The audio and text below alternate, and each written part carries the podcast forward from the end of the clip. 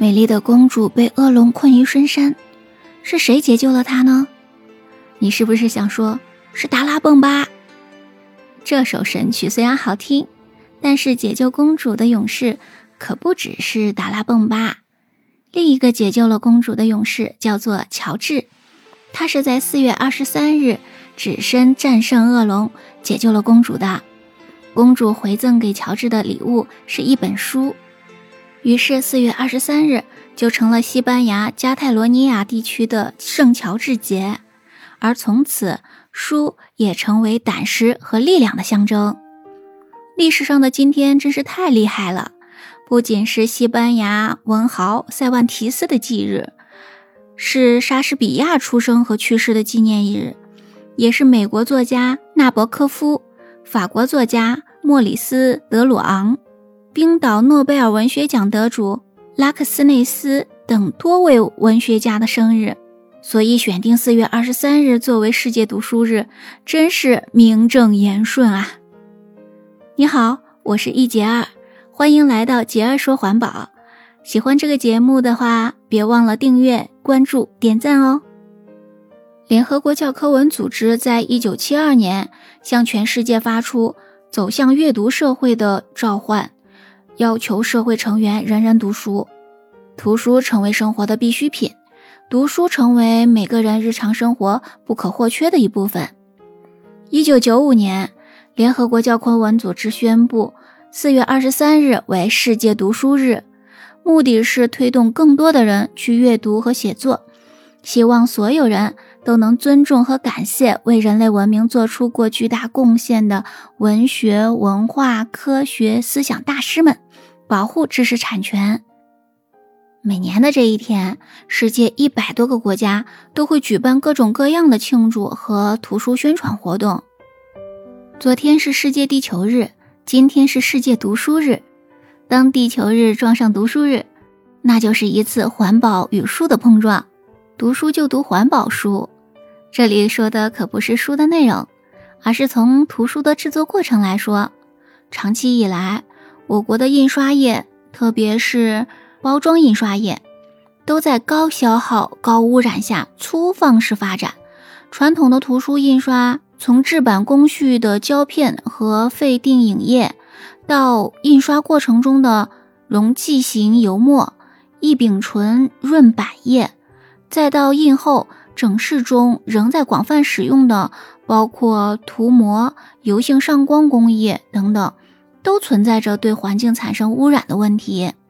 印刷前制版使用的乙酸、甲醇、硝基苯等，都含有有毒化学成分。印刷使用的普通油墨含有铅、铬、汞等重金属元素。这些直接关系广大人民群众，尤其是青少年的健康安全。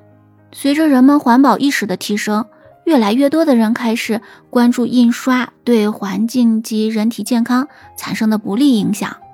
二零一零年九月，新闻出版总署与环境保护部共同签署了实施绿色印刷战略合作协议，正式揭开了我国绿色印刷发展的大幕。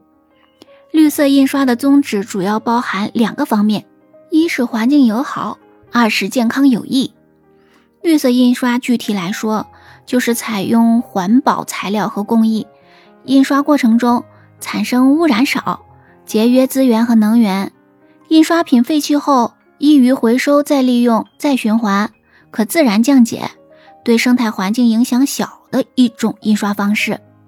绿色印刷的产业链主要包括绿色印刷材料、印刷图文设计、绿色制版工艺、绿色印刷工艺、绿色印后加工工艺、环保型印刷设备、印刷品废弃物回收与再生等等。也就是说，绿色印刷品是从原材料的选择、生产、使用。回收等整个生命周期均应符合环保要求，减量与适度、无毒与无害、无污染与无公害是绿色印刷的三个主要特征。减量与适度是指在满足信息识别、保护方便、销售等功能的条件下，用量最少的工艺最简化的适度印刷。无毒与无害是指印刷材料中不应含有有毒物质，或有毒物质的含量应该控制在有关标准以下。无污染与无公害是指在印刷产品的整个生命周期中，均不应对环境产生污染或造成公害。印刷行业的绿色认证目前只有中国环境标志认证。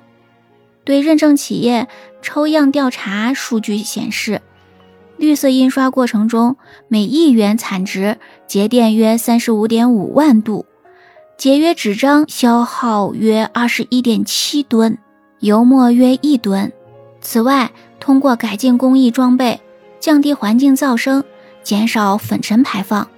印刷从业人员工作环境得到了很大的改善，但是现阶段由于工艺等原因，还不得不使用各种带有污染性的印刷材料，如油性油墨、油性覆膜、油性上光等。它们在使用过程中产生的有害有毒气体，可以通过抽风吸附、回收装置催化燃烧等方法进行处理。降低工作环境中的有害气体的浓度，减轻对人体的伤害，同时也减轻有害气体对环境的污染。绿色印刷开展至今，越来越多环保健康的图书走进了人们的生活。它或许在图书馆的书架上，或许在教室的课桌里，或许在办公室的案头，或许在随行的包中。它在你的身边吗？